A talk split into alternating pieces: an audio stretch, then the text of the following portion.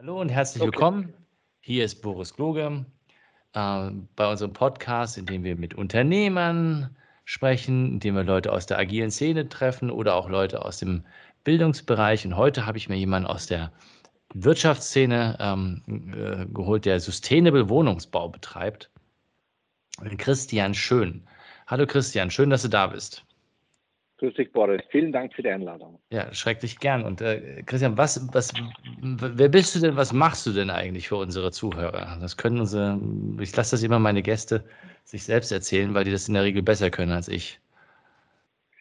Naja, vielen Dank. Ich, also ich bin 50 Jahre und habe mich vor circa drei Jahren selbstständig gemacht. Ich habe äh, doch fast 30 Jahre in der Bankenbranche oder im Asset Management Bereich, Investment Management Bereich äh, war ich tätig primär für Kundenbetreuung und habe mir vor drei Jahren oder mehr als drei Jahren gedacht, ähm, ja, das kann es nicht sein. Äh, ich muss noch was Nachhaltiges machen. Ich muss noch was machen, wo ich einen Fußabdruck hinterlassen kann und habe mich dann mit meinem Geschäftspartner, Harald Koppertz, äh, dann selbstständig gemacht äh, mit dem Fokus nachhaltige Wohnimmobilienprojekte, leistbares Wohnen, mit sozialer Verantwortung und Bau von Pflegeheimen mich selbstständig zu machen, um die Anforderungen von institutionellen Kunden Rechnung zu tragen. Und das ist uns ganz gut gelungen. Also bist du also ein klassischer Social Entrepreneur, wie das heute im Neu Venture Capitalistisch heißt. Ja, also war mir bei der Begründung nicht bewusst, aber offensichtlich bin ich es und äh, ja, äh, mittlerweile schon mehr als drei Jahre und äh, fühlt sich gut an. Wie, wie, wie, war die Gründung? Wie hat das funktioniert? Also wie, wie gründe ich so einen Fonds oder eine, eine, eine Gesellschaft, die da quasi Geld ein, äh, einholt, eintreibt, um das Böse zu sagen, um dann äh, so äh, Wohnungsbau machen zu können? Wie macht man so? Wie fängt man sowas an? Fängt man das an, äh, holt sich Venture Capital und einen riesen Beraterstab und, und Leute, die das dann machen? Oder wie, wie hast du das angefangen? Naja, also kein Beraterstab, nachdem äh, mein Geschäftspartner und ich doch mehr als 30 Jahre in der Industrie sind, haben wir durchaus äh, einige Erfahrungen gesammelt in den unterschiedlichen Gesellschaften und unterschiedlichen Führungsverantwortlichkeiten, wie man etwas gut macht oder wie man etwas vielleicht nicht gut macht. Und das hat uns schon sehr geholfen. Äh, ausschlaggebend war natürlich, dass wir so ähnlich wie wenn, wenn man ein Haus baut, ist die Planungsphase und die, die Architekturphase ganz essentiell und umso genauer man längerfristig plant, umso leichter ist sozusagen auch der Bauprozess. Und das hat sich ähnlich angefühlt hier in der Gründung unseres Unternehmens, dass wir durchaus ähm, uns genügend Zeit genommen haben, uns zu überlegen, wie wir den Start und den Setup machen wollen. Ähm, es ist ähm, in, in, im Gespräch in der Laune bei einem guten Glas Wein dann von beiden Seiten angesprochen worden, das, ist, das kann wohl nicht sein, wollen wir nicht etwas Eigenständiges machen auf der einen Seite mein Geschäftspartner der Harald, der sehr viel Immobilienexpertise und Immobilien-Know-how über 30 Jahre auf, aufgesammelt hat und äh, einer der größten Investoren für einen Fonds auch in Österreich tätig war. Und ich auf der anderen Seite über meine fast 30-jährige Erfahrung mit institutionellen Investoren, die äh, investieren wollten in den Immobilienbereich, aber de facto kein Produkt gehabt haben. Und das so heißt, ihr, wusstet, ihr wusstet eigentlich, dass es Kunden gibt, als ihr euer Produkt an begonnen habt. Genau, Genau, also wir haben de facto ähm, es nicht so gemacht, dass wir ein Produkt kreiert haben und dann irgendwie Kunden gesucht haben, was mhm. ja bei vielen irgendwie der Fehler ist, sondern äh, wir haben extrem viele Bedarfsanalyse gemacht und viele Gespräche mit Investoren in den letzten Jahren zuvor ge geführt und immer wieder draufgekommen, also auf meiner Seite, dass es da hier einen Bedarf gibt für institutionelle Investoren, also Investoren, die auch Sozialkapital verantworten, also so klassische Pensionskassen, mhm. Vorsorgekassen oder Versicherungen. Und diejenigen aber schwer in Immobilienfonds investieren konnten, weil die eigentlich prima in Österreich aufgrund der Gesetzgebung äh, sehr stark im Retailvertrieb waren.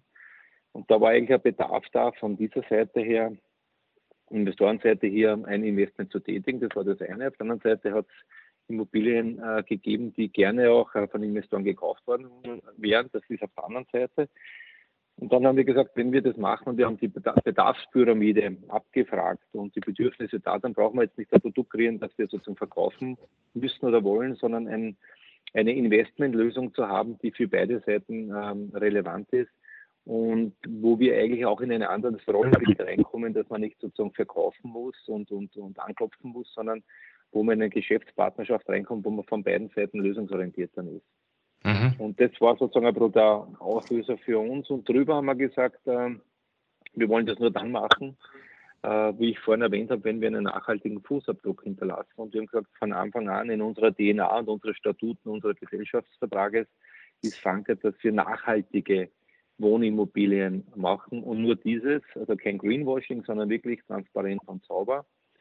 Und das haben wir dann auch umgesetzt oder versucht umzusetzen. Und das war halt, wir waren ein bisschen der Zeit voraus vor vier Jahren. Ähm, das hat nicht jeder gekannt, auch nicht jeder Projektentwickler, auch nicht jeder Verkäufer. Das heißt, wir mussten uns schon langsam auch auf der Wohnimmobilienseite und auch auf, bei den Pflegeheimen Richtung Nachhaltigkeit uns eigentlich irgendwie den Respekt erarbeiten äh, für jene, die das Projekt entwickeln und bauen oder jene, die vielleicht Objekte verkaufen und wo wir auf der anderen Seite als Käufer aufgetreten sind. Und, und, und, und äh, kannst du mir so ein bisschen euer also für diejenigen, die das noch nicht so verstanden haben, wie ich zum Beispiel, ähm, wie, wie das mit diesen Immobilienfonds und dieser ganzen Projektentwicklung aussieht, wie, wie funktioniert das? Sammelt man da Geld ein und, und dann nimmt man das Geld und, und sucht sich Projekte oder, oder wie, wie rennt das? Also wie, wie, wie geht denn das praktisch? Ja, das ist eine sehr berechtigte Phase. Es gibt sozusagen zwei Arten von Immobilienfonds, rein rechtlich. Es gibt sozusagen öffentliche Fonds, also öffentliche Fonds, die primär im Privatkundengeschäft äh, verankert sind. Und da gibt es auch österreichische Immobilienfonds, die primär über den Bankvertrieb an Privatinvestoren äh, verkauft werden. Das heißt, die Bank sammelt das Geld der Privatinvestoren ein. Das Geld ist im Fonds und der Immobilienfonds hat dann Geld zur Verfügung und kann Objekte kaufen. Die äh, sozusagen privaten oder öffentlichen oder offenen Immobilienfonds haben natürlich ein bisschen den Nachteil im Nachhinein, dass sie viel mehr Geld im Fonds haben, als sie eigentlich in der Zwischenzeit investieren konnten. Mhm. Dazu gibt es sozusagen eine zweite Variante, auch ein Immobilienfonds, aber ein Immobilien-Spezialfonds. Das sind Immobilienfonds, die rein nur für institutionelle Investoren geöffnet sind. Das heißt, eine gewisse Anzahl von Investoren, eins bis zehn Investoren, schließen sich zusammen und sagen, wir haben die gleiche Idee. Wir möchten in Wohnimmobilien in Österreich investieren. Wir möchten nachhaltig investieren. Wir möchten leistbaren Wohnraum schaffen und andere Parameter und sagen dann, okay, die Idee gefällt mir. Ich äh, verpflichte mich in der nächsten Zeit, XY Millionen Euro zu investieren. Und dadurch, dass man dieses Geld sozusagen so kommittiert eingesammelt hat, hat man auf der anderen Seite die Möglichkeit, auch geeignete Projekte zu finden. Das heißt, es ist immer ein Zusammenspiel von habe ich interessante Projekte und habe ich die Investoren dazu oder habe ich die Investorengelder und finde interessante Projekte. Und so muss man sich das Zusammenspiel dann auch ein bisschen äh, vorstellen. Das heißt, ihr sammelt dann quasi auf die Art das Geld ein, sucht euch dann ein, ein, ein äh, Sanatorium, das ihr bauen könnt, nachhaltig bauen genau. könnt und und dann fließt die Rendite aus dem Projekt, aber ja, ich meine, bei Bauprojekten müssen ja die Renditen relativ langfristig gedacht werden, oder? Also ich meine, das ist ja nicht so, dass wie bei einem Startup im, in Silicon Valley nach fünf Jahren die, das Kohle, die Kohle wieder da ist, oder wie macht ihr das?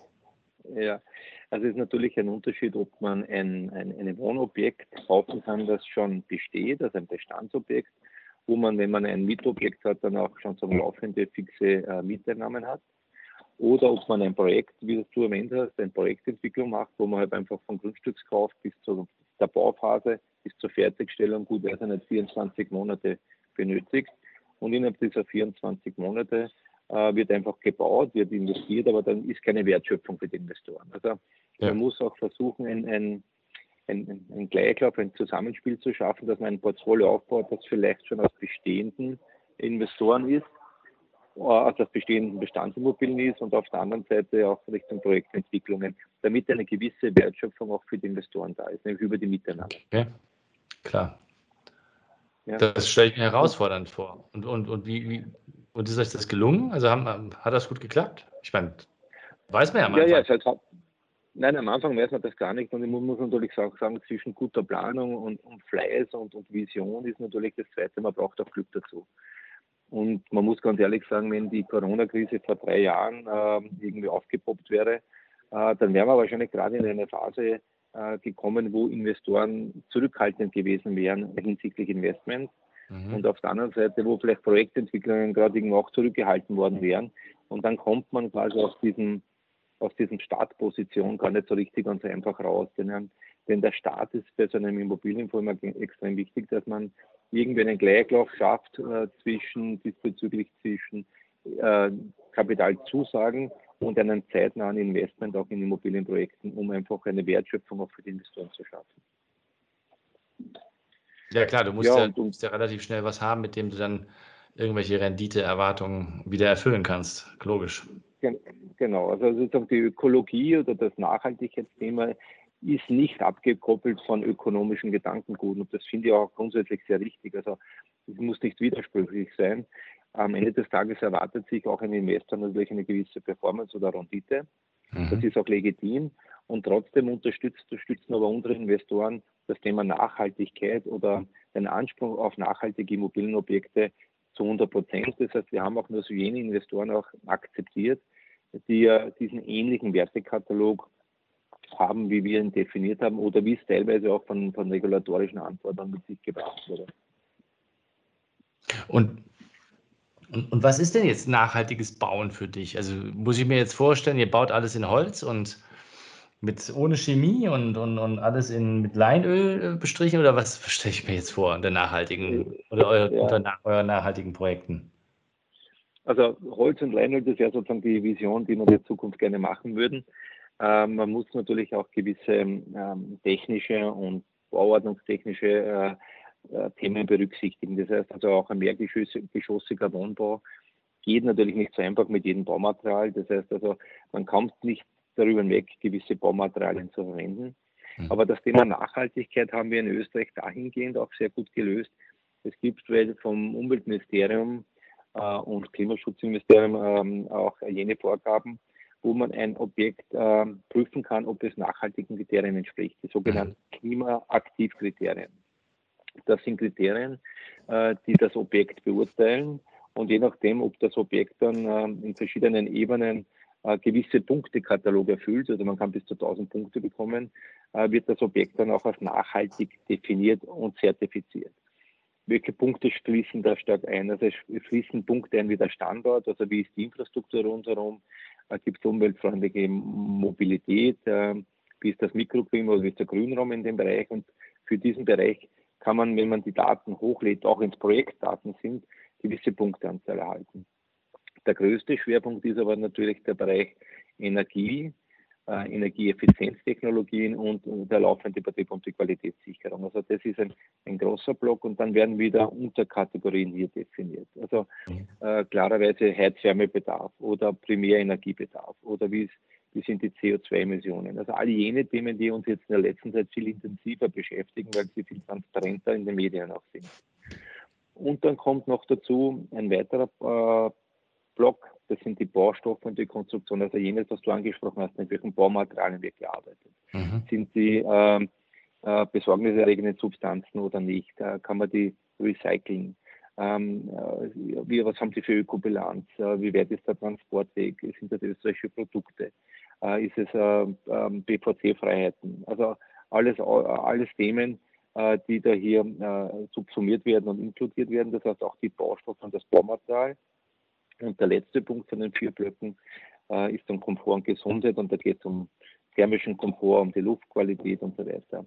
Und dieses komplexe Konstrukt äh, gibt uns einen sehr objektiven, transparenten Zugang, äh, ein Wohnobjekt oder ein, ein Immobilienobjekt in Summe als nachhaltig zu definieren zu können. Und wir haben in unseren Statuten verankert, dass wir, dass alle unsere Objekte klimaaktiv zertifiziert sein müssen mhm. und mindestens äh, die Zertifizierung Bronze erhalten müssen. Das heißt, vielleicht, um, um das zu, leichter zu machen, äh, ein Gebäude, das mit äh, Erdgas oder Erdöl betrieben wird, ist für uns ausgeschlossen und wir könnten diese Anlage gar nicht kaufen. Das heißt, wenn es dort irgendwie ja. Erdgas und Erdgasanlagen gibt, nicht, sondern wir machen eigentlich alles, das vielleicht in den neuen Begriff mit erneuerbaren Energieträgern. Mhm. Und da geht es in die Richtung vielleicht sogar Energie, autarke Gebäude wird es nicht ganz spielen, aber zumindest sehr nahe an Energieeffizienz. Sehr cool. Und, und was ich jetzt faszinierend finde, ist, da hat sich jemand schon mal hingesetzt und hat so einen Klimaaktiv-Katalog erzeugt. Das muss genau. ja schon relativ lange existieren. Das heißt, die Tatsache, dass sowas existiert, muss doch, da, da muss es doch irgendwie, ich weiß nicht, da muss doch Leute gegeben haben, die sich vorher schon überlegt haben, dass man sowas braucht. Und das, das muss ja eine Riesenbewegung eigentlich sein. Und wieso ist die nicht bekannt? Ja, also die Bewegung hat es schon gegeben, also zumindest auch die, die ersten Initiativen vom Bundesministerium für Klimaschutz, Umwelt, Energie, Mobilität, Innovation und Technologie, also ich sage immer Umweltministerium, tut mir leichter, äh, hat schon im Jahr, im Jahr 2004 gegeben. Nur wie vieles sozusagen sind gewisse Themen auch nicht gleich angenommen worden. Das heißt, ähm, es war ein bisschen sozusagen die Erwartungshaltung dahinter, wenn ich nachhaltig baue, dann kostet mich das einfach mehr. Mhm. Und das mag zu gewissen Prozentsatz auch stimmen. Aber es, sind, es ist eine sehr kurzsichtige Annahme. Denn wenn ich nachhaltig baue, habe ich langfristig einfach viel bessere Qualität, Wohnungsqualität, äh, äh, Lebensqualität dort. Ich habe reduzierte Betriebskosten, ich habe vielleicht recycelbare Materialien und so weiter. Das heißt, wenn man nicht kurzfristig denkt, auf die äh, kurz ein zu bauen und zehn Jahren wieder zu verkaufen, sondern wenn man einen langfristigen View hat, dann ist das natürlich recht, recht gut umsetzbar. Und wenn Sie dann noch Investoren auf der anderen Seite ergeben, die auf das Thema auch fokussieren und langfristige Perspektiven hat, dann hat man eine Symbiose. Und diese Symbiose wird manchmal getrieben auch durch gesetzliche Maßnahmen. Das also auch das äh, BMSVG-Gesetz für Vorsorgekassen in die Richtung tendiert, es Zertifizierungsinstitute dann gegeben, gegen Ögut und, und, und. Und schon langsam ist dieser Prozess äh, ins Laufen gekommen. Nur wie wir angefangen haben, 2017, äh, waren wir die, glaube ich, einer der ersten, die das wirklich proaktiv nachgefragt haben und äh, als Startup-Unternehmen am Anfang auch Objekte abzulehnen, weil sie einfach nicht gehen, weil sie nicht nachhaltig sind, tut natürlich weh, wenn man ja auf der anderen Seite als Investoren hätte, das zu machen. Auf der anderen Seite war es wirklich der richtige Weg, eine Klarheit zu haben, eine Transparenz zu haben und eine Wahrheit dahinter zu haben. Und eigentlich so richtig dynamisch ist das eigentlich erst in den letzten fünf Jahren geworden und so eine ganz starke Dynamik ist erst in den letzten ein, zwei Jahren gekommen durch äh, Green Deal in der EU, äh, durch EU-Taxonomie und andere Themen, wo auch der Regulator, ja, würde ich sagen, neben Druck aufgebaut auch äh, das Thema ein bisschen medial stärker präsent gemacht hat und in Summe springen jetzt viel, viel mehr Leute auf das Thema auf. Das heißt, es ist ein wachsender Markt oder wachsender Bedarf oder, oder wie siehst du da die, genau. die Branche jetzt? Also ich sehe die Branche ein bisschen zweigeteilt. Ich, sehe die, ich freue mich riesig, dass immer mehr sich dem Thema auch Nachhaltigkeit annehmen. Man darf halt nicht äh, vergessen, dass die Immobilienbranche einer der größten CO2-Produzenten auch ist, vor allem die Betonung der Zementindustrie. Ja. Und dann, dann, könnte man auch am Anfang sagen, jetzt wolltet ihr beide was Nachhaltiges machen, einen nachhaltigen Fußabdruck und dann geht es ausgerechnet in die Immobilienbranche. Ja. Aber gewisse Themen muss man sagen, es ist halt der Bedarf an Wohnraum da. Die Wien ist eine Stadt, die wo Zuzug ist, sie haben jährlich x tausend Personen, die einen neuen Wohnraum benötigen. Das heißt, ich, sozusagen der Bedarf ist da. Und wenn ich den Bedarf schon da habe und ich muss was bauen, dann finde ich den Zugang äh, wirklich legitim zu sagen, dann baue ich es gleich richtig und vernünftig. Ja? ja. Äh, ich kann äh, also ich kann ja nicht sagen, wenn ich am Land liege, darf ich nicht dem Auto fahren, wenn der Weg von A nach B notwendig ist ähm, dann kann ich mir vielleicht zwar Alternativen zum Auto suchen oder vielleicht zum Elektroauto machen, aber wirklich die Investition eines Autos werde ich nicht ganz wegleugnen können. Das gleiche ist bei, bei Wohnungen oder bei Wohnraum schaffen. Ja. Ich komme dann noch später zum zweiten Teil der demografischen Entwicklung Sozialimmobilien und Pflegeheime. Aber was den Wohnraum betrifft, ist das schon ein Thema, wo man sagen muss, jetzt, habe ich mal, jetzt schaffe ich einen Wohnraum und jetzt, jetzt möchte ich den aber nachhaltig gestalten.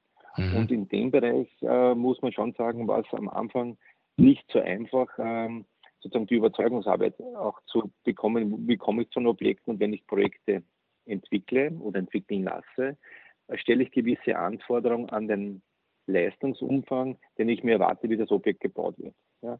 Also wir machen sehr viel im Bereich der erneuerbaren Energiesysteme. Also ja. äh, beispielgebend. Also der leichtere Anschluss, wenn ich einen Fernwärmeanschluss in Wien habe, was grundsätzlich positiv ist, und ich habe einen Fernwärmeanschluss, dann bin ich quasi, quasi grundsätzlich von, von Energiesystemen auch positiv, was diese Zertifizierung betrifft. Also zumindest kriege ich mhm. für diesen Thema Punkte. Wenn ich aber jetzt nicht unbedingt in der Nähe einer Fernwärmeanschluss bin, dann gibt es für mich Alternativen. Ich habe früher was ein Erdgas und Erdöl gehabt, wo ich suche Alternativen. Und wir haben in allen Bereichen, wo wir sozusagen auch diesen Anschluss nicht gehabt haben, alternative Energiesysteme eingefordert, ja, beim ja. Projektentwickler. Also Erdwärme zum Beispiel, ja, also Tiefen, Tiefenbohrungen, Solarthermie, Wasser, Wasserpumpen, um das Grundwassertemperatur zu nutzen, Luftwasserpumpen, mhm. bis hin zur Abwass, Abwasserrückgewinnung von Energien.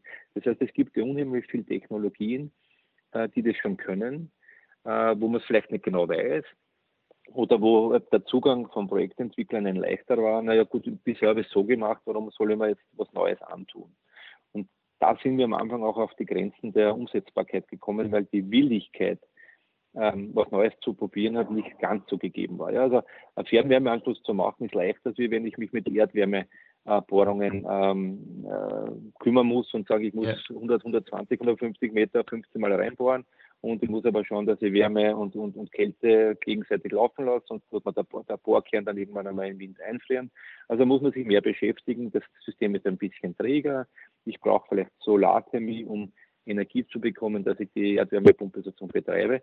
Aber am Ende des Tages mache ich was Vernünftiges und die Energie ist ja da. Also die Technik ist ja auch da. Also ich finde es immer wieder beeindruckend, wie man mit ein paar Bohrungen in die, in die Erde äh, durch die Temperaturunterschiede mit, mit, mit ähm, Wärmepumpen einfach Energie erzeugen kann. Und nämlich so, ja. dass ich fast der Gebäude in Summe mit Warmwasserenergie versorgen kann. Das ist doch sensationell, muss ich sagen. Ja, ja klar. Solarthermie. Die Sonne scheint und wenn ich das irgendwie in einen Speicher reinbringe oder für die Pumpe, dann ist das ganz was Tolles. Ja, ja definitiv. Aber warum glaubst du, ist das, ist das ein Beharrungsvermögen der Bauindustrie, dass die da nicht vorankommen? Also ähnlich wie beim Automobil, wo die Automobilkonzerne sagen, es gibt den Verbrenner, es gibt den Verbrenner, es gibt den Verbrenner.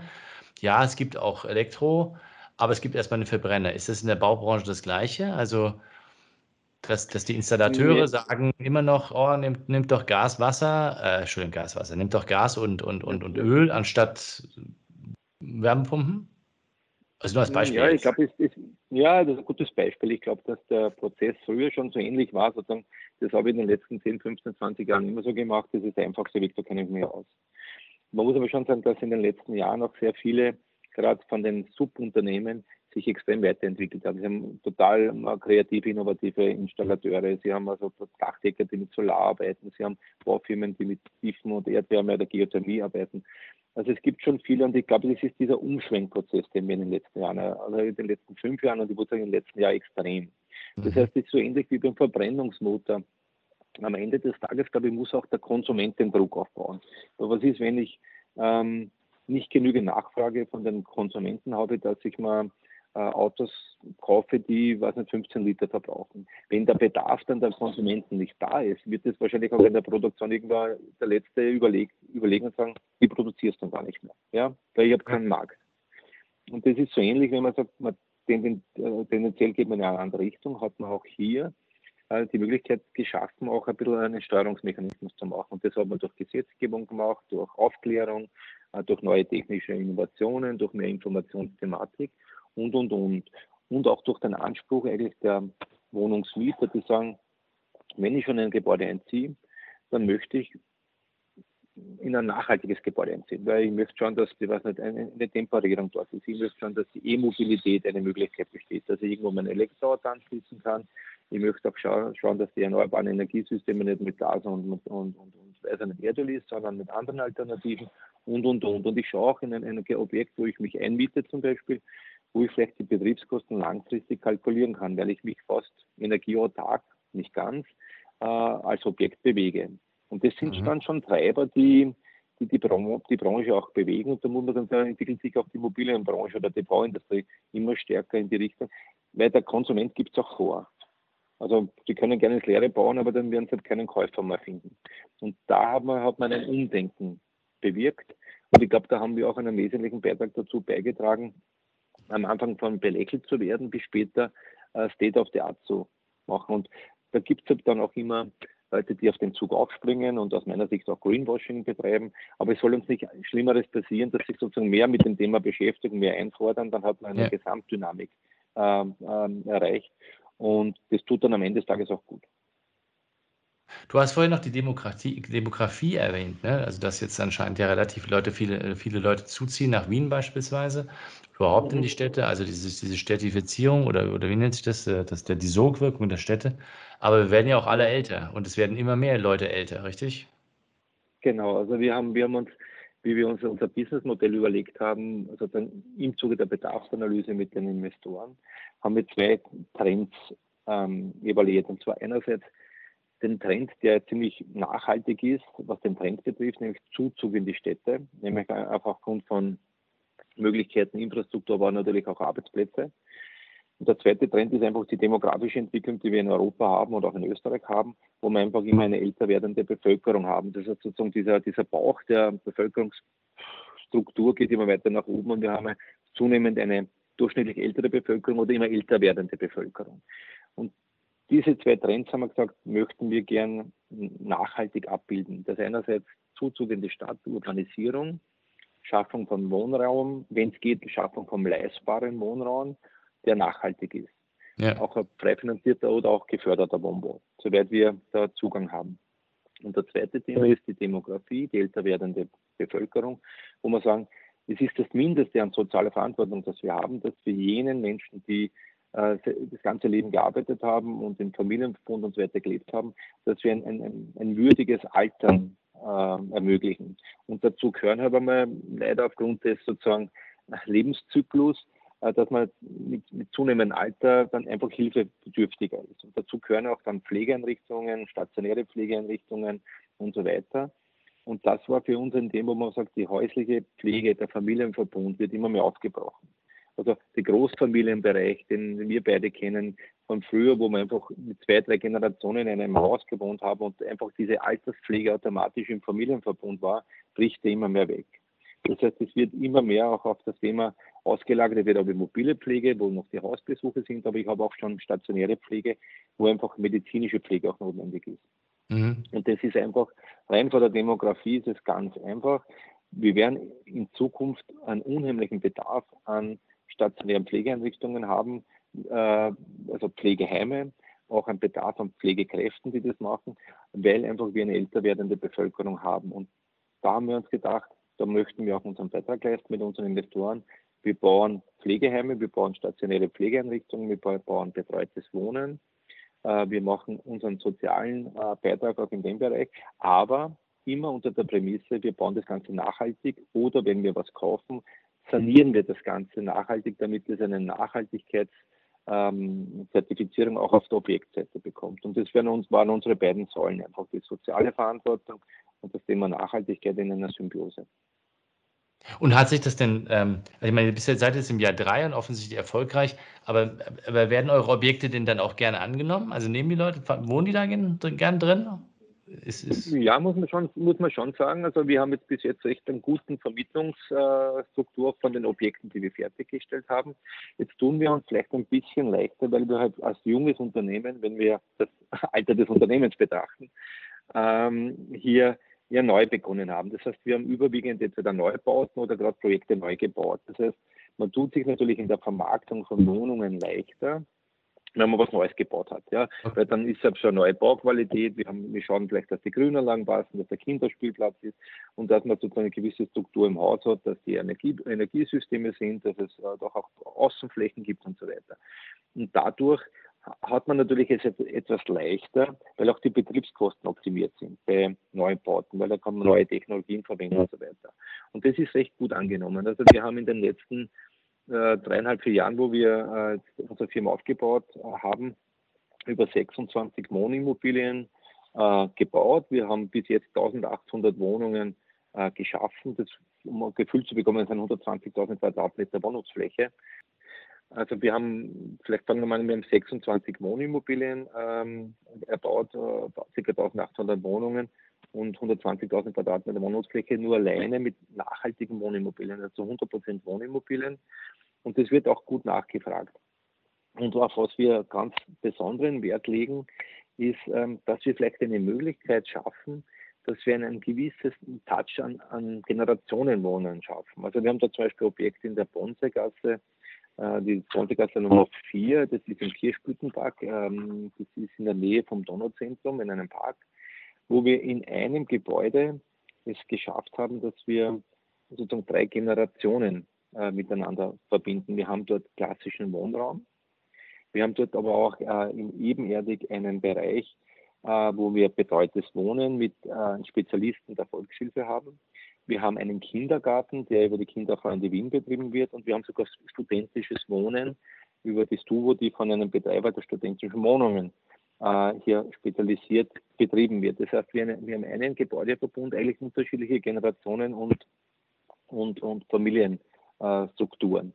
Und was das Schöne dort ist, ist einfach, dass wir wechselseitige Symbiosen haben. Wenn man einen Kindergarten hat und der Kindergarten ist unten in der Nähe vom betreuten Wohnung, wo die Leute noch mobil sind, werden hin und wieder sogar die Kinder am Abend dann, wenn es der Brut zu spät die Eltern die Kinder abholen, äh, spielen die mit den, mit den, mit den sozusagen Wahlopas und Omas mit Charity ja, und haben den Bezug zwischen alt und jung. Äh, die Studenten gehen dann vielleicht zu den älteren Personen hin und wieder nehmen beim Einkauf was mit. Ja. Also es gibt eine Symbiose, Symbiose in dem Bereich. Und da muss man sagen, wenn man sich dort wohlfühlt, bleibt man auch länger in seinem Gebäude und die Fluktuation und der Wechsel, sich eine neue Wohnung zu suchen, ist ungleich natürlich geringer. Ja, klingt total logisch. Und glaubst du, dass der Trend dahin geht? Oder, oder jetzt gesellschaftlich, wie, wie ist denn der Trend im Wohnen? Also, was wird da passieren in den nächsten Jahren?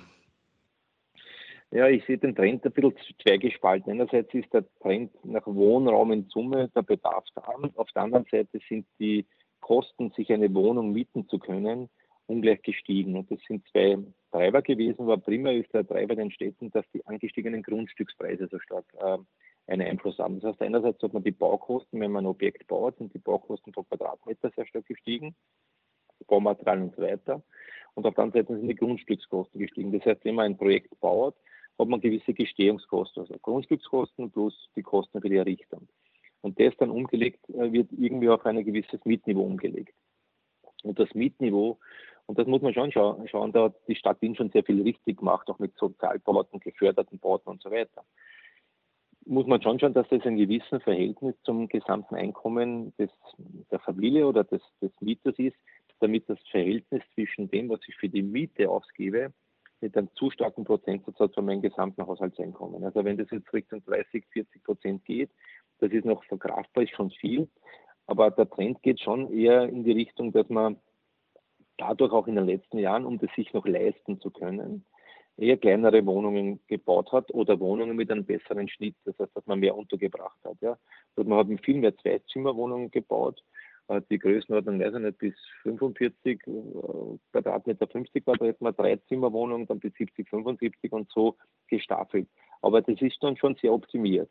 Und irgendwann geht das auch nicht mehr optimieren, weil man, dann hat man diesbezüglich ja auch irgendwie, man muss sich auf einer Wohnung wohlfühlen. Aber das ist schon ein Trend, der der ein besorgniserregend ist noch nicht in Wien so, auch schon sehr stark dynamisch, aber wenn man deutsche Städte vergleicht wie München, äh, Frankfurt, Hamburg und so weiter, da können sich die jungen Leute ja teilweise gar keine Wohnungen mehr leisten, wenn man nicht das Elternteil extrem mitfinanziert. Oder man findet einfach andere Lösungen oder hat ziemlich weite Anreisethematiken, das was den CO2-Abzug betrifft, natürlich auch nicht ideal ist. Also glaubst du, dass der Trend sich sogar noch verstärken wird? Also es ist noch eher teurer. Äh, es schaut danach aus, dass es zumindest ähm, eine leichte Tendenz weiter nach oben gibt, aber man hat Gott sei Dank, was Wiener Verhältnis oder auch manche anderen Landeshauptstädte betrifft, durchaus ähm, trotzdem noch im Verhältnis ein relativ vernünftiges Mietniveau. Ähm, die Corona-Krise trägt jetzt einiges dazu bei, aus meiner Sicht, dass es äh, einerseits eine gewisse Verflachung oder Stabilisierung auf dem hohen Niveau oder auf dem Niveau gibt. Im Verhältnis zu anderen Städten ist Wien noch immer extrem günstig. Äh, hilft aber nichts, wenn es in Relation teuer ist. Was Corona auch noch bewirkt hat, muss man schon sagen, dass das Bedürfnis, weil viele Homeoffice machen ja. und machen müssen, dass das Bedürfnis oder der Anspruch auf eine Wohnung ein bisschen Richtung größerer Wohnung geht, weil also mit einer Zweizimmerwohnung tut man sich dann schwer, wenn man so zweit ist oder Dreizimmerwohnung und zwar schon im Homeoffice, einen Raum zu finden, wo man einfach in Ruhe seine Telefonkonferenzen oder, oder, oder Videokonferenzen machen kann. Das heißt, der Bedarf an einer Wohnung, die gewisse Freiflächen hat, also zumindest Balkon oder Terrasse oder, oder, oder auf der Erdgeschossseite einen Garten, wird äh, zunehmend ein bisschen größer, äh, weil das durchaus auch ein Teil des Arbeitsplatzes wird. Das ist der Punkt eins. Und auf das reagieren wir. Und der Punkt zwei ist, wir bauen jetzt schon äh, Immobilienobjekte, die in die Richtung ausgerichtet sind, dass ich vielleicht gewisse Gemeinschaftsflächen zur Verfügung stelle. Ja? ja. Dass ich brauche vielleicht in meiner Dreizimmerwohnung nicht dauernd einen eigenen Raum für mein also als Büro. Aber wenn ich irgendwo Homeoffice mache, dann möchte ich einen Raum haben, den ich mir mieten kann, der vielleicht Kojen sind, äh, wo ich das einfach ähm, über ein Verbuchungssystem reservieren kann und dort habe ich einfach Telefonanschluss oder habe WLAN dort oder habe einen Drucker dort und so weiter und kann eigentlich wie ein Homeoffice ja. nur ausgelagert im gleichen Gebäude machen. Und da haben sie immer in Gebäuden, hat man immer drei, vier Wohnungen, die eigentlich ein bisschen benachteiligt sind, die vielleicht nordseitig sind oder nicht so einen guten Lichteinfall haben und so weiter. Und die kann man für solche Gemeinschaftsräumlichkeiten als Homeoffice-Ersatz sehr, sehr gut nutzen. Und ähm, dann hat man eine Symbiose für beide Seiten, sowohl für den, der das Objekt errichtet, eine Nutzenfunktion, als auch für, dene, für jene, die sich die Wohnungen mieten, aber vielleicht keine größere Wohnung leisten können, aber trotzdem die Möglichkeit haben, im gleichen Gebäude ähm, büroähnliche Atmosphäre zu bekommen. Das heißt, der Coworking Space ist quasi im eigenen Gebäude. Genau, genau. Also es gibt immer noch Flächen. naja, man wird das Ganze nicht ganz abdecken können, weil das natürlich von den Flächen her äh, limitiert ist. Aber ähm, es ist ja auch vom CO2-Fußabdruck sehr, sehr interessant, wenn im gleichen Gebäude äh, die Möglichkeit haben, nicht irgendwo hinreisen zu müssen, äh, sondern sozusagen im gleichen Haus äh, zwei, drei Stockwerke drüber oder drunter gleich Räumlichkeiten habe, wo ich einfach mich drei, vier Stunden einmal einloggen kann, reservieren kann und meine Tätigkeiten machen kann. Ich glaube, der Bedarf und der Wunsch der Arbeitnehmer an mehr Homeoffice-Aktivitäten hat zugenommen. Und auch die Bereitschaft der Arbeitgeber, die sich früher da extrem dagegen gewehrt haben, ist durch die Corona-Krise, wenn man was Positives daraus ablesen kann, vielleicht das, ähm, durchaus bestätigt worden, dass es auch funktioniert, wenn der eine oder andere mal ein, zwei Tage oder drei Tage in der Woche oder zwei Tage in der Woche einfach von zu Hause arbeitet. Das hat offensichtlich funktioniert. Ich finde find das eine super, äh, super, Story, die du da erzählst. Und die, die, ich habe aber noch eine Frage. Also ich baue gerade selbst mein kleines Häuschen und weiß, wie viel Arbeit das ist jetzt. Wie kann man, wie kriegt man mhm. das hin? Was haben 26 große Objekte in drei Jahren zu bauen? Wie macht man sowas? Also, ja, also wir haben natürlich auch, ja, es stimmt. Also äh, wir haben natürlich ähm, einerseits auch unser, unser Wunsch war, dass wir soziale Verantwortung übernehmen, indem wir Arbeitsplätze schaffen. Das heißt, wir haben mittlerweile elf Mitarbeiter geschaffen in den letzten äh, dreieinhalb Jahren und wir haben also der, im Zuge der Corona-Krise, glaube ich, 30 Prozent des, des äh, Mitarbeiterstandes noch aufgestockt. Wir haben ähm, keine Leute reduziert, wir haben keine Gehaltskürzung gemacht, wir haben keine Kurzarbeit beantragt. Also wir haben auch unseren Beitrag leisten wollen, äh, um einfach hier auch ähm, ein Commitment abzugeben für den Wirtschaftsstandort Österreich und dass man das auch schaffen kann mit, mit, mit, mit gutem Management, wenn es möglich ist. Geht nicht in jeder Branche, muss man dazu sagen. Die, die Baubranche, Immobilienbranche ist davon ein bisschen positiv beeinflusst gewesen oder zumindest nicht negativ.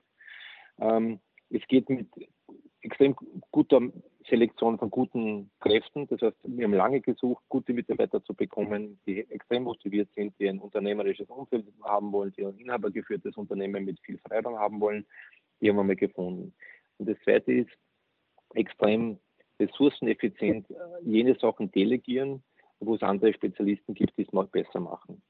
Also, äh, wir beschaffen auf der einen Seite im Gespräch mit den Investoren die Kapitalgeber, um Objekte bauen zu können. Auf der anderen Seite haben wir über Jahre sehr gute äh, Kontakte zu Projektentwicklern, die sagen, ich habe ein A, B, C ein Grundstück gesichert, dort könnte man ein Wohnobjekt mit 80 Wohnungen hinbauen. Ist das für euch interessant? Und dann sagen wir ja, aber unter den Bedingungen A, B, C, D, Bauausstattungsbeschreibung, Nachhaltigkeit und so weiter. Und dann beschäftigen wir aber all jene, wo wir es auslagern. Anforderungskatalog, technische Überprüfung des Objektes nach ähm, Projektentwicklung oder nach Bestandsobjekt. Spezialisten über ein Ausschreibungsverfahren, die uns den ganzen Legal Setup und Tech Setup äh, machen, sind spezialisierte Immobilienanwälte, die das seit Jahren machen. Äh, wir äh, beauftragen Spezialisten, die die Zertifizierung, was die Nachhaltigkeit betrifft, äh, umsetzen. Wir haben Spezialisten, Ziviltechniker, die die laufende Baukontrolle ähm, kontrollieren, inklusive dem Thema Nachhaltigkeit und Klimaaktivzertifizierung. Und das Gesamte koordiniert natürlich von unseren Spezialistinnen im Bereich Asset Management, die die ganze Baufortschritt, Bauabrechnung und die Baukoordination übernehmen. Aber natürlich war es schon, viele fragen uns schon, wie wir mit elf Leuten 26 Objekte machen konnten. Ähm, es ist äh, gut gelungen, es war sehr anspruchsvoll, aber wir sind auch sehr stolz, weil es äh, für mich kommend aus einer Welt, wo ich eher aus der Wertpapierwelt komme, also Aktienbörsen, Anleihenbörsen, Währungen, Rohstoffe und so weiter. Es war für mich nicht ganz immer was Haptisches, was mache ich, wenn ich am Abend nach Hause gehe, außer dass ich den ganzen Tag Börsenkurse am Bloomberg und am Reuters und woanders auch beobachtet habe. Jetzt, wenn wir ein Objekt machen und wir gehen regelmäßig zu den Objekten, sieht man den Baufortschritt. Und das ist ja. das Schöne, ich denke auch, wenn du selbst baust und es kommt was voran, man sieht, was geschaffen worden ist. Und man kann mit seinen Investoren auch wohin gehen und sagen, schau, das ist ein Teil deines Geldes, ist in diesem tollen Objekt, da ist unten ein Kindergarten drin oder der wird gerade gebaut und, und, und. Es wird was geschaffen. Und ich glaube, das Bedürfnis von Menschen, ähm, Zufriedenheit zu bekommen, wenn sie was schaffen und das gesehen wird, ich glaube, ist ein unheimlich hohes Gut. Und das können wir uns dadurch auch irgendwie auch irgendwie erreichen, indem wir halt auch hier Wohnraum oder Objekte äh, gestalten und entwickeln. Ja, also insofern ist es ja auch wieder eine Form von Nachhaltigkeit zu sagen, ich, ich mache zwar Finanzbusiness, aber ich ja. erzeuge tatsächlich sofort mit dem Geld real was. Also es ist Geld, das in die reale, die Realwirtschaft fließt. Und es ist nicht eine Wette auf eine Wette auf eine Wette, ähm, genau. wo dann am Ende genau. nur die Kurse raufgehen, weil genug Geld im Markt ist. Sondern genau. es ist ja tatsächlich echtes Umsetzen. Ja, das ist sicherlich auch ein großer Treiber gewesen, um diesen Schritt machen zu können. Weil uns ja manche gefragt haben, jetzt waren wir beide 30 Jahre irgendwo im, im, im Geschäft, dann äh, Harald war pragmatisiert, ich habe einen ganz guten Vorstandsjob auch gehabt. Da fragen dich dann schon einige, warum machst du den Schritt ja, und machst dich selbstständig? Äh, äh, habt ihr Zeit in der Midlife Crisis oder was, was ist da los? Und äh, das Thema ist natürlich, ja, die Diskussion haben wir auch gehabt und wir haben auch nicht gewusst, ob es gut geht. Aber wir haben zumindest eine Vision gehabt, wo wir daran hinarbeiten.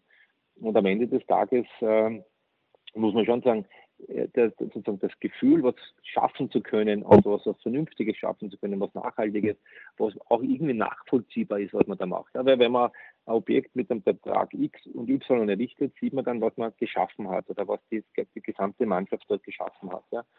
Und das ist, glaube ich, ein ganz anderer Wertekatalog, als wie, wie du sagst, wenn man auf, der, auf den Börsen spekuliert und man eigentlich nicht weiß, warum die Aktien nach oben und nach unten gehen, weil gerade irgendwo ein, ein Politiker irgendwo hustet und in die falsche Richtung was argumentiert und das mit dem Unternehmen ja gar nichts zu tun hat.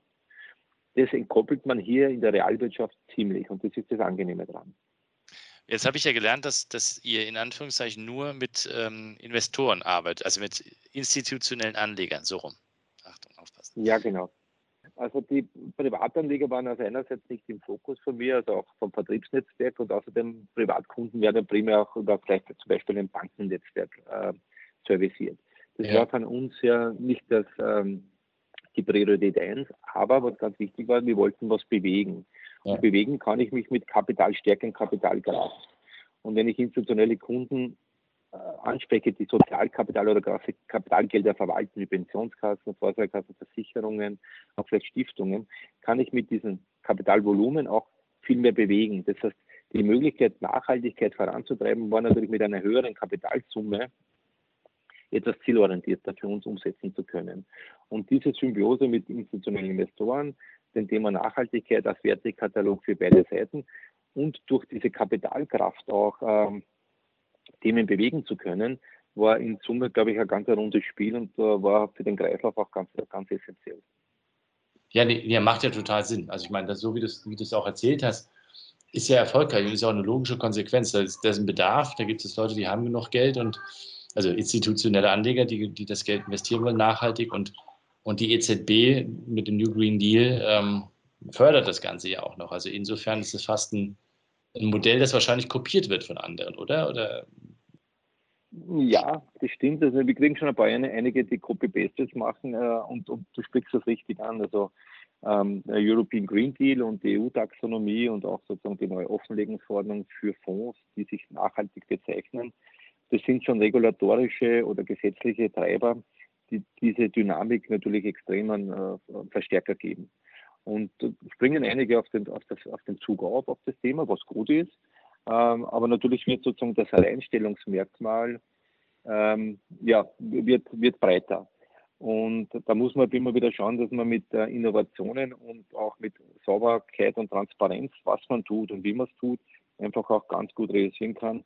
Äh, ich glaube, man muss immer die Ehrlichkeit in der Außenwirkung haben, man muss die Transparenz haben, man muss eine Vision haben und man muss einfach immer klar dazu stehen.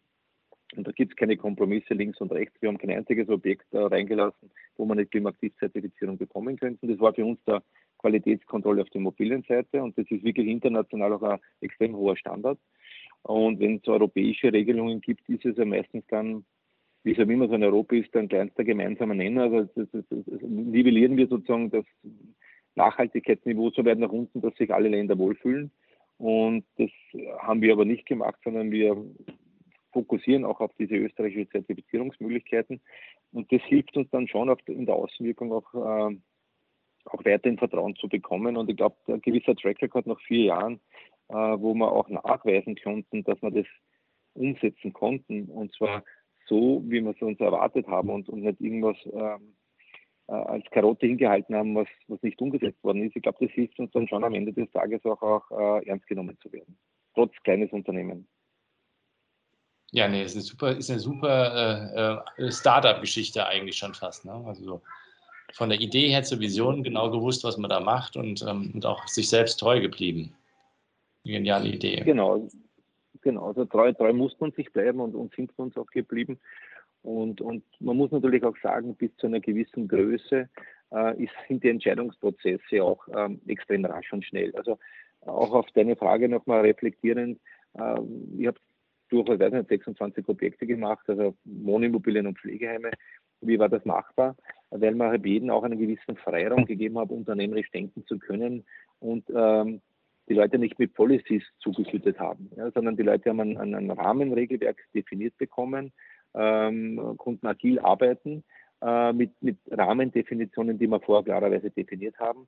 Aber die sind viele Senior-Leute, die aus dem Markt gekommen sind, ähm, denen musste man das Grundgerüst des ähm, das Werkzeug des, des, des Jobs nicht oder des Fachbereiches nicht erklären, sondern da geht es darum, setzt das bitte vernünftig um mit unseren Maßgaben Richtung Nachhaltigkeit und anderen Wertekatalog.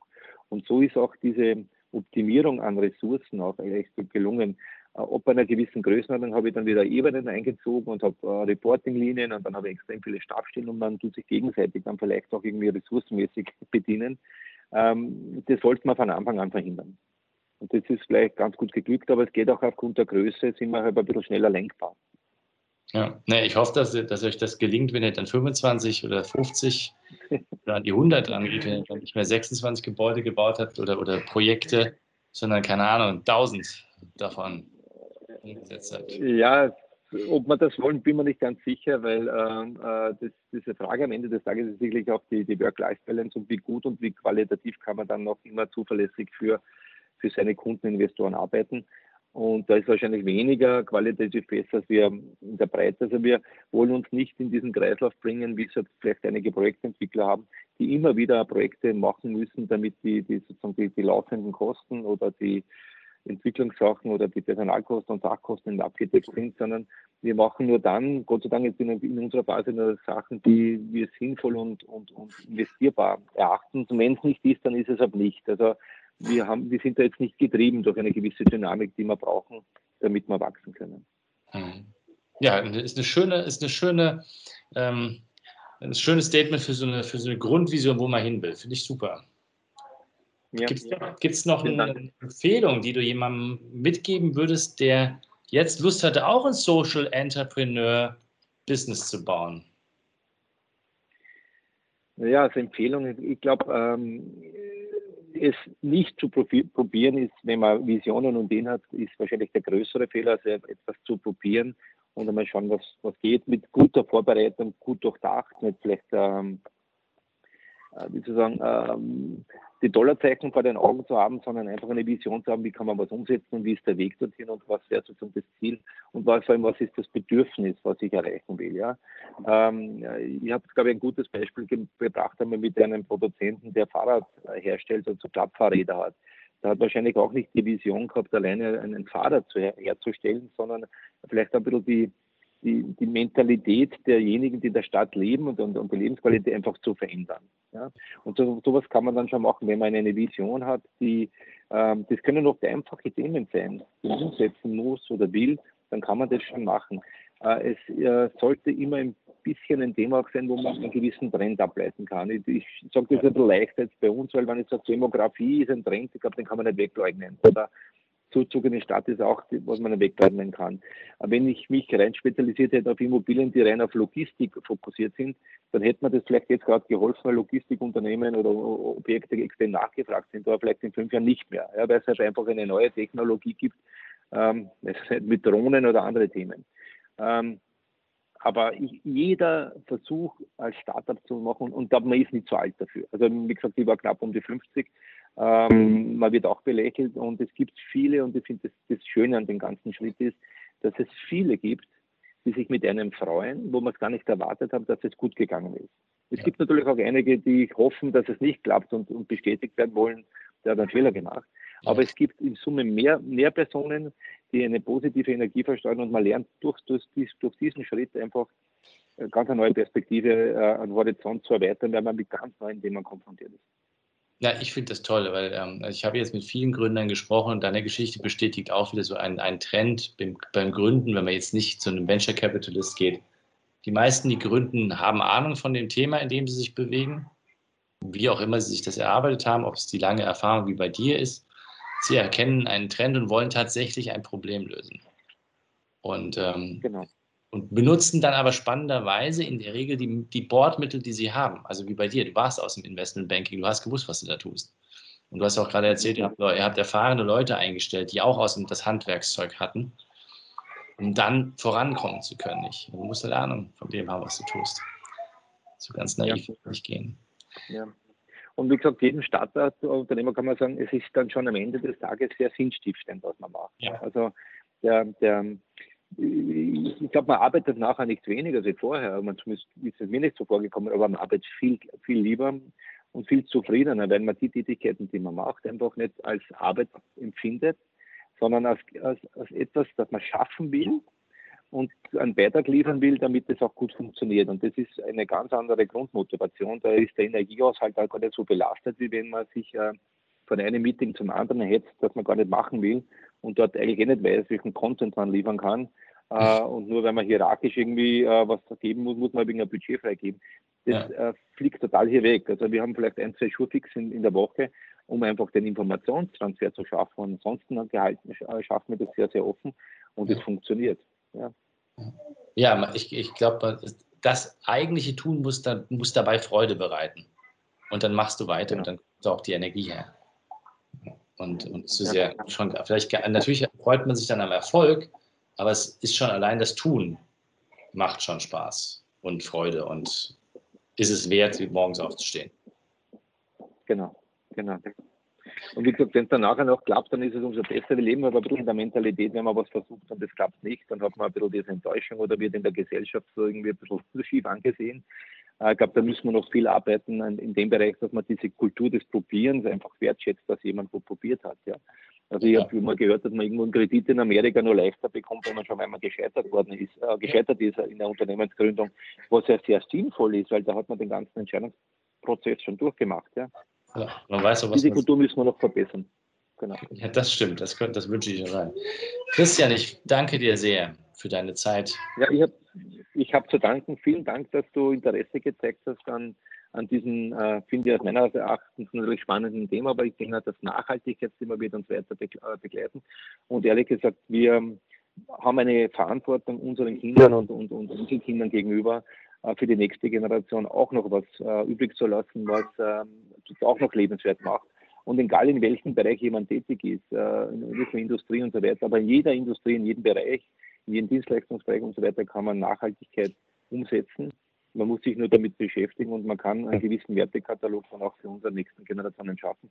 Und du hast zwei Kinder, ich habe drei Kinder, wir haben alle irgendwie ein Familiennetzwerk. Äh, das ist eine gewisse Verantwortung, die wir haben der nächsten Generation gegenüber. Danach kann nichts mehr kommen, um das mit Steingarts ähm, Worten sagen zu dürfen. Vielen, vielen Dank. Das vielen Dank, ich danke dir. Alles Gute und bleib gesund. Vielen Dank. Ciao. Ja, ciao, tschüss.